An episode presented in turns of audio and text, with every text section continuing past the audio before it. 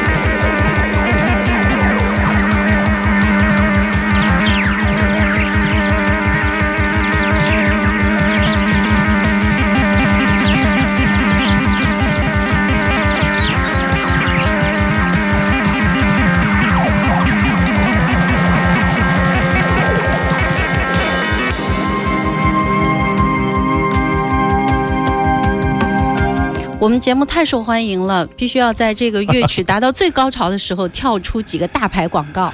对，我觉得正好错过了最后的精彩的过渡的十五秒。但是这首曲子有二十多分钟，我们播了十分钟，我觉得特别好。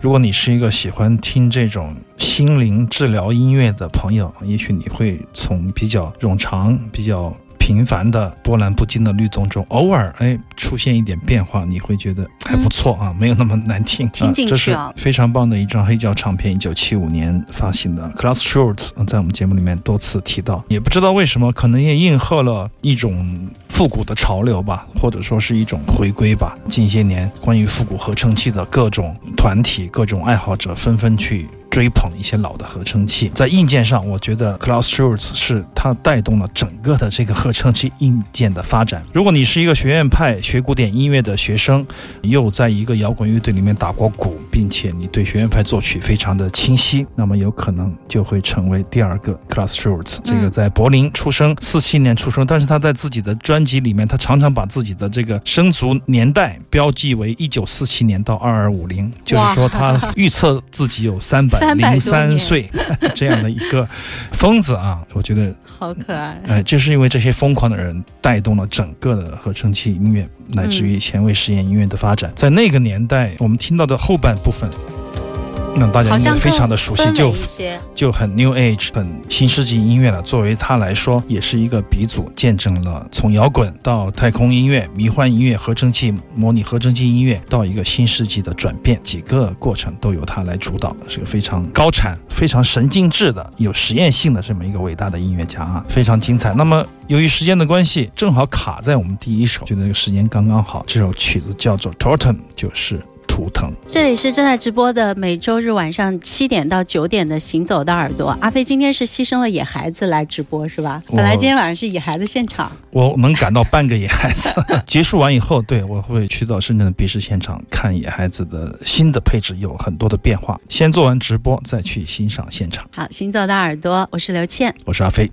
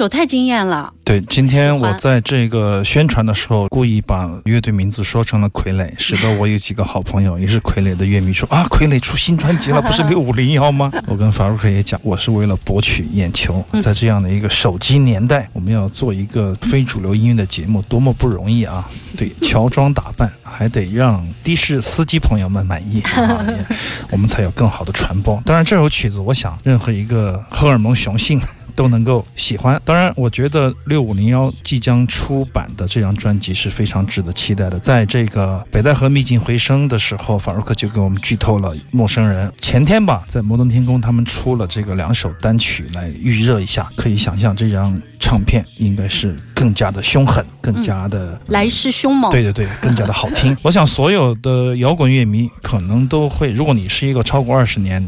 见证了中国所有的摇滚、嗯、发展发展的一位乐迷，你会对这种声音恍若隔世，你会觉得很久很久没有听到这样的声音了，因为这么简单直接，把所有的锋芒都隐藏在它的吉他噪音、贝斯线和简单的这种三件套的配置里面是非常难做到的。实际上，这种简练，我觉得只有某一类的型格的人，像法鲁克这样的，生活在新疆、西域，然后。喜欢画画，然后又做了很多很多的音乐，然后他们在语言上的某一种特质，我觉得是特别精彩的。就是我们可能对汉语词汇量或者说阅读量大到惊人的一个乐迷或者说一个艺术家来说，未必都能创作出这种由于狭窄而产生的语言的张力。这样的感觉会让你觉得，哎，这是我们的语言，但是又不像是我们说不出这样的话啊。歌词要不要念一下？好啊，我们听众朋友很多在群里问说歌词是什么？歌词这首曲子叫做《超现实主义画家》，歌词是这样说：他说他是位超现实主义画家，对细节的把握非常到位。他应该买部照相机，一部很贵的照相机。他总是一边画一边改，也许正是追求极致。他不停地画着，我不停地看着，再看下去我会昏过去。哎，这说他自己吗？昏过去几个字，我觉得特别的重要，醍醐灌顶，有点睛之笔，非常的妙，而且在整个的这个乐队的编制上面，我觉得更加的纯粹。这种直接，只有一个老摇滚分子才可以做得到。我觉得音色的把握比上张专辑也更加的有力道了。所以说，这张专辑我觉得应该可以被纳为一个经典的摇滚乐唱片。仅仅从这两首歌来看，当然还有更精彩的剧透都在后面。